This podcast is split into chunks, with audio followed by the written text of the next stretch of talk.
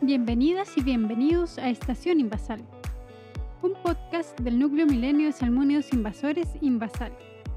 En Estación Invasal conversaremos sobre distintos temas relacionados a ecología y ciencias naturales, junto a investigadores e investigadores de Invasal. Mi nombre es Selim Musle. Y yo soy Daniela Lazo y te invitamos a acompañarnos y participar de Estación Invasal, una actividad financiada por Iniciativa Científica Milenio de la Agencia Nacional de Investigación y Desarrollo del Ministerio de Ciencia, Tecnología, Conocimiento e Innovación.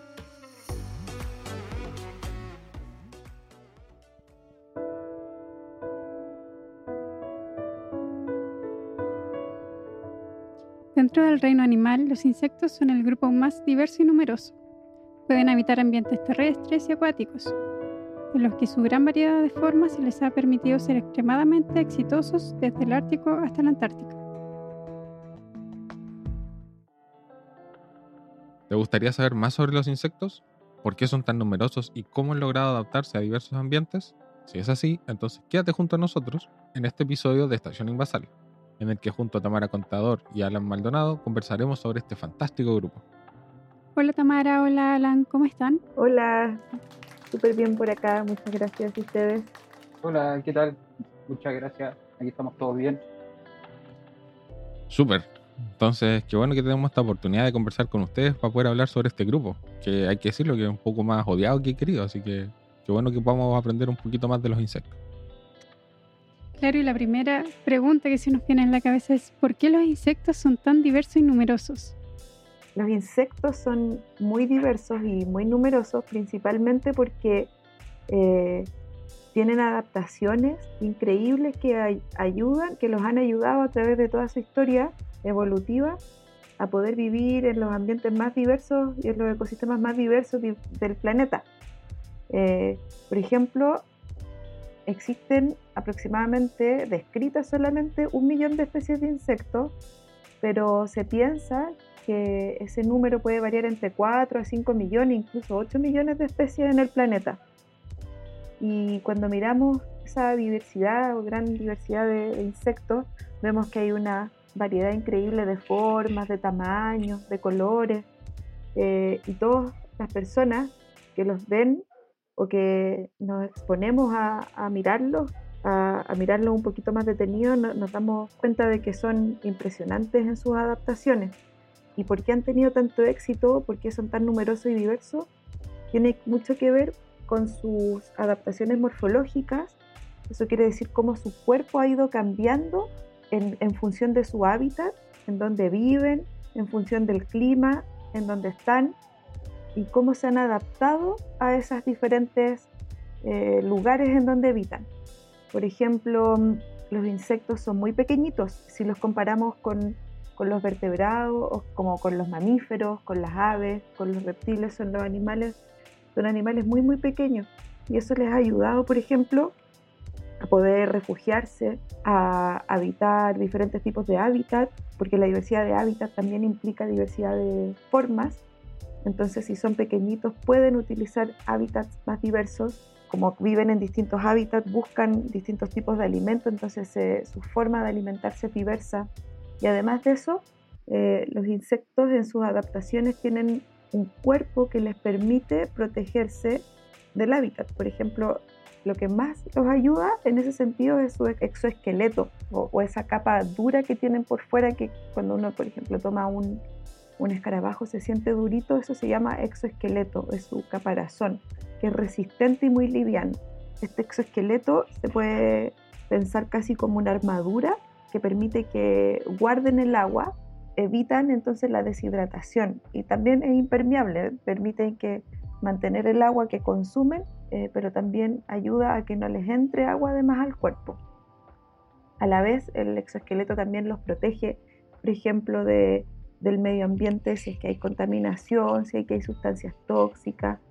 Hay exoesqueletos que son más duros eh, y eso ayuda a que los depredadores tengan mayor dificultad para comérselos, porque si son duros les cuesta masticarlos. Eh, por otro lado, em, se han adaptado en sus colores, en sus formas de alimentarse. Algunos tienen eh, probóscides o algo así como una bombilla que ayuda a succionar, por ejemplo, néctar o polen o buscar distintos tipos de alimentos. Entonces, eh, son muy diversos y abundantes por eso. ¿Y hay alguna otra razón por la que son tan abundantes? Porque son muy abundantes también tiene que ver con eh, cómo ellos han adaptado sus ciclos de vida a las condiciones en donde están. Por ejemplo, la mayoría de los insectos tienen ciclos de vida que son cortitos, o sea que en un tiempo corto pueden generar crías muy numerosas, o sea, un número grande de crías. Eh, si el clima es cálido, ese tiempo de, desarrollo es aún más corto. Entonces, en lugares como los trópicos, por ejemplo, en donde los insectos son muy diversos y abundantes, los ciclos de vida son muy cortitos y hay mucha abundancia de, de crías. Y en los lugares más fríos, los ciclos de vida se alargan eh, y hay, quizás hay menos abundancia, pero igual tienen, eh, o sea, tienen menos ciclos de vida al año que completan, pero igual son muy abundantes. Por ejemplo, hay algunas especies que pueden poner hasta un millón de, huevos, eh, algunos ponen mucho menos, pero eso también depende de la, de la especie y de la diversidad.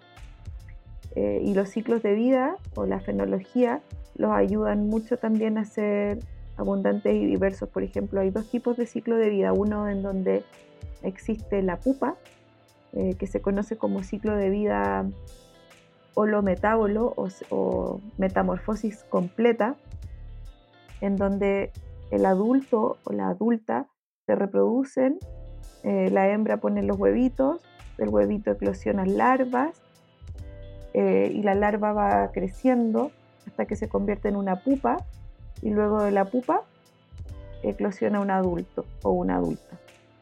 Y así es el ciclo completo de metamorfosis completa. Y otro que es incompleta, eh, en donde no hay pupa, sino que hay, eh, la hembra pone los huevitos, ¿cierto? Y del huevito eclosiona una cría que es muy parecida al adulto o a la adulta y se va, va creciendo y se va desarrollando hasta que eh, desarrolla alas o ya está, em, alcanza la madurez reproductiva. Entonces, ese tipo de, adaptaciones a los ciclos de vida, en los ciclos de vida, ha ayudado también a que sean muy, muy diversos y abundantes los insectos. Oye, estos cambios que están sufriendo entonces los insectos o las presiones nuevas a las que están sometidas, como por ejemplo la introducción de especies invasoras, ¿cómo ha podido afectar estos ciclos de vida, la fenología de los insectos? El, el introducir como una especie invasora en un lugar, ya sea deliberadamente o no deliberadamente, es como que nos, cambia siempre el panorama de lo que tenemos. Esto de imaginarse es lo mismo que, por ejemplo, en el juego del Pac-Man, uno saca el Pac-Man y quedan todos los puntitos. Si uno tiene los, todos los puntitos, uno podría decir, ah, ese era una. Vamos a tratar acá un poquito mal al Pac-Man, lo vamos a hacer de especie invasora, así que este, lo vamos a dejar ahí medio de malito por ahora. Así que. Pero es como que si todos esos puntitos del jueguito del Pac-Man son especies iguales o diferentes, por ejemplo, de insectos, no tienen una presión de que alguien se lo esté, por ejemplo, comiendo. Pero ahora si a este juego le añado el Pac-Man, tengo la presión en estos puntitos de que el Pac-Man se los va a ir comiendo. Generalmente, y, depende, después vienen estos otros fantasmitas que vienen persiguiendo a Pac-Man y Pac-Man empieza como a arrancar y todo Y después, en el juego, nos pueden quedar X puntitos o no nos puede quedar ningún puntito. Este, bueno, entonces como que en el ambiente entonces si estos puntitos representan a un grupo de diversidad sin alteración producto de una especie, esa es como la imagen que teníamos antes de que se introduzca en este caso una especie. Al introducir una especie invasora, podemos tener múltiples efectos y efectos de ellos, por ejemplo, en los insectos acuáticos principalmente, es bastante interesante estudiarlo, porque pueden haber cambios de perder biomasa, o sea, perder eh, riqueza de especies, o también perder en este caso o alterar la fenología de, ciertos grupos también alterar incluso en, escalas de tiempo más grandes las formas de los individuos de insectos. Entonces, ese es un caso especial que nosotros estamos tratando de ver, tratando de comprender en el, extremo sur, en este caso en Isla Navarino, mediante el efecto que están teniendo la introducción de especies invasoras como las truchas o salmónidos en general, salmones en general. Estamos tratando de comprender qué es lo que está pasando ahí. Entonces, la ventaja que tenemos allá es que hay un, río en específico que, que es Róbalo, que se conoce muy bien eh, la diversidad y riqueza de insectos. Entonces se sabe que insectos habitan ahí, en lugares con trucha y sin trucha. Entonces eso nos permite como un escenario ideal para estudiar estos cambios, ya sea en riqueza, en abundancia, en comportamiento, la fenología, etcétera, de los insectos mediante la introducción de una especie invasora. Entonces, retomando lo del Pac-Man, es como que eso pasa. O sea, imagínense si soltamos Pac-Man diferentes en el juego, entonces se están comiendo los bichitos y los bichitos o los insectos no quieren ser comidos, entonces tienen que cambiar el comportamiento, tienen que, arrancar del depredador y, todo esto. Entonces nos cambia cómo funciona un ecosistema, en este caso la especie introducida. Entonces, ya viene como esta pregunta, ¿quiénes quedarán? Porque no sabemos si las mismas luchas o salmones son los que predominarán. No sabemos qué insectos hasta el momento son los que se van a salvar entre comillas, de la depredación de, de, estas especies, si es que se salvan todos, las abundancias, cómo cambian, entonces ahí estamos tratando de comprender los efectos recién.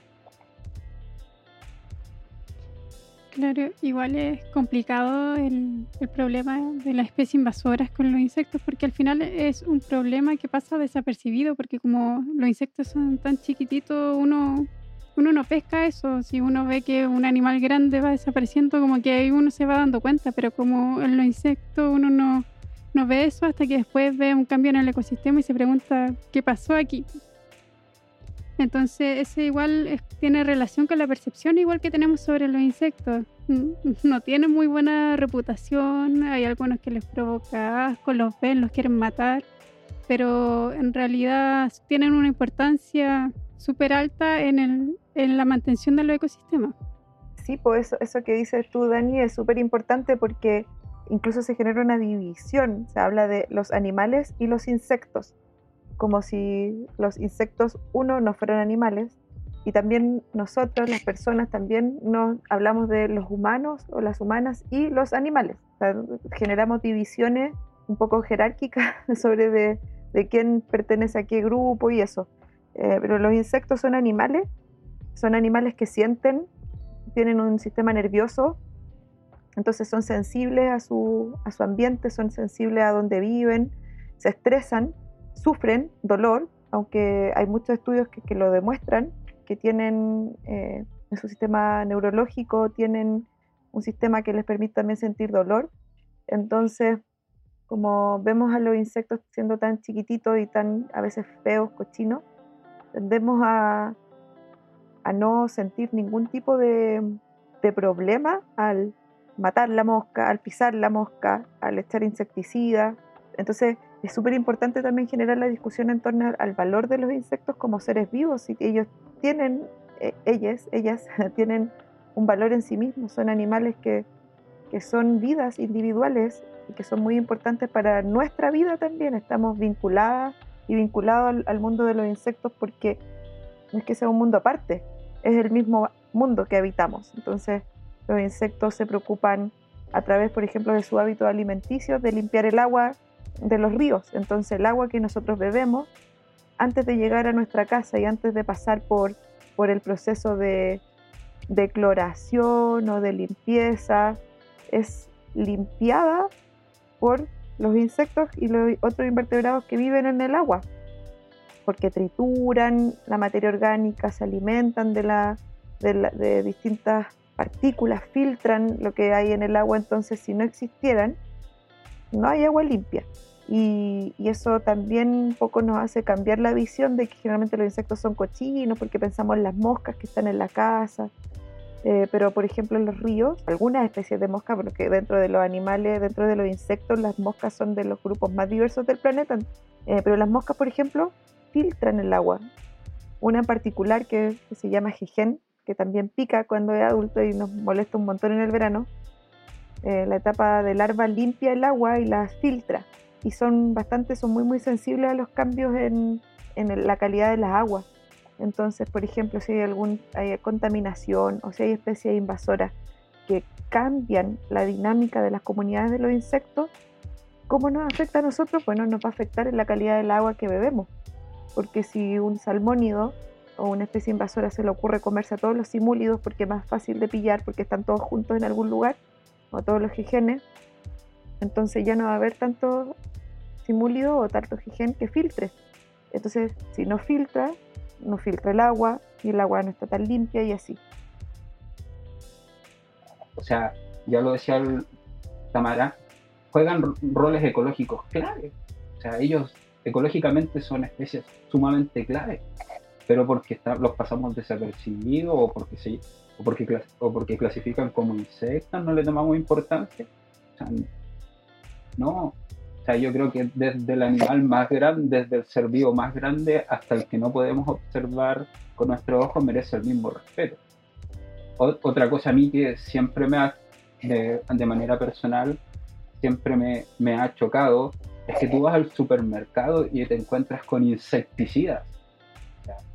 yo creo que acá tenemos que pensar cómo ampliar nuestra mirada de cómo queremos ver a todos los seres vivos. Súper.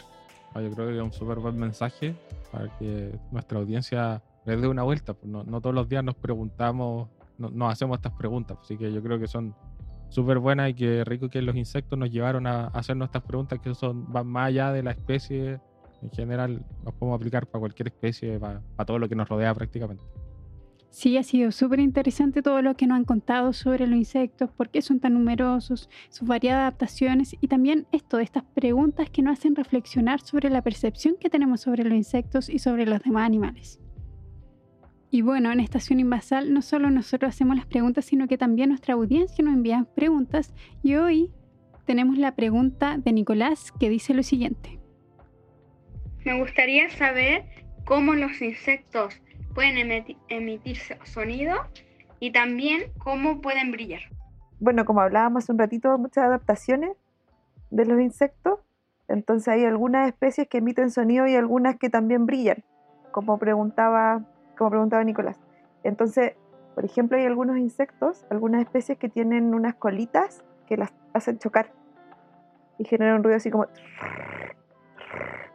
Eh, los sonidos que generan generalmente son, son como si ellos tuvieran instrumentos musicales en su exoesqueleto.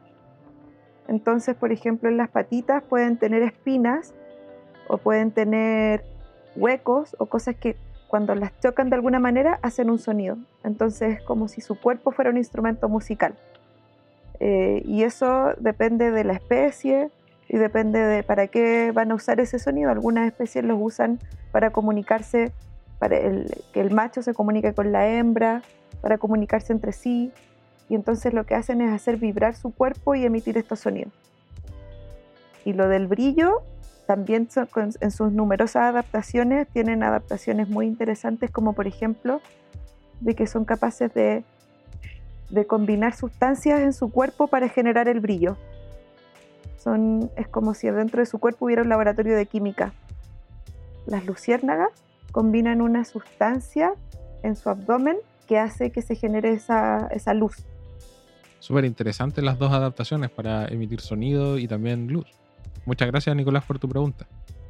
Ya con esto vamos llegando al final de nuestro episodio, pero antes quisiéramos pedirles a Tamara y Alan que nos dejaran algún mensaje para nuestra audiencia.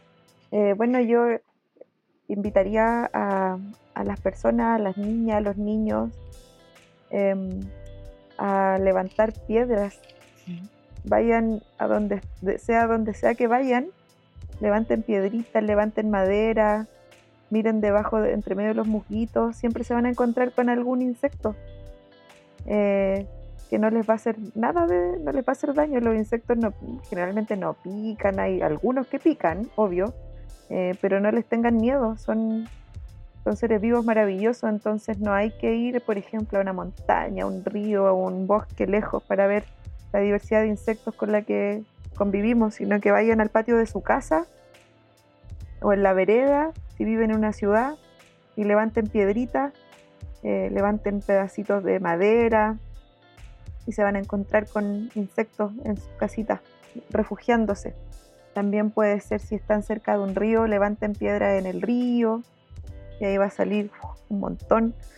Pero hagan eso y miren al suelo, miren harto, porque están escondidos ahí, escondidas en sus, en sus refugios de día y de noche también se pueden ver. Salgan con una linterna de noche y van a ver los ojitos brillar. Eh, y así se pueden ir encontrando más seguido con, los insectos y verlos de manera diferente. En la casa también, en todas partes. Me, me sumo a lo que dice Tamara. Dejémonos sorprender por lo que hay afuera de nuestras cuatro paredes. O sea, yo creo que es el principal mensaje. Sin sesgarnos nosotros mismos. O sea, dejémonos sorprender, dejémonos llevar desde adultos a, a niños, niñas, eh, recobrar esa magia que teníamos cuando éramos pequeñitos, de mover las cosas, ¿qué será eso? Oye, eso que no lo había visto. O sea, nuevamente a poner los ojos a nuestro entorno natural. O sea, yo creo que esa es como la, primera mirada para que podamos ir cambiando la percepción que tenemos en estos seres vivos. O sea, siempre los dejo invitados a que se dejen asombrar, se dejen maravillar, porque la naturaleza es parte de nosotros y nosotros somos parte de la naturaleza. Nuestra casa, el gris, las paredes, es una interrupción que hicimos en nuestro ecosistema. Pero nosotros, fuera de las paredes, somos parte de, lo hemos sido desde nuestra historia evolutiva. Y hay cosas que quieren ser descubiertas. O sea, tenemos esa maravilla y tenemos esa posibilidad de proyectar nuestros ojos a donde nos interese. Y tenemos esta capacidad de pensar. Imagínense cuán maravilloso generalmente nos gusta jugar a la búsqueda de tesoro a todos. Indispensable la nos gusta jugar a la búsqueda de tesoro. Imagínense cuántas especies de insectos todavía faltan por descubrir y saber cómo se llaman. Piensen, o sea, de repente, ¡pum! Uno de ustedes que nos está escuchando u otro puede ser capaz de encontrar algo que nunca se había visto porque no nos prestamos la atención a observar. Yo creo que esa es como invitación. Observemos que está ahí el mundo para ser observado. Con esta tremenda invitación que nos hacen a observar, despedimos este episodio y los dejamos súper invitados a seguir sintonizando Estación Invasal. Chao, chao. Sí, muchas gracias también a quienes escuchan. Chao.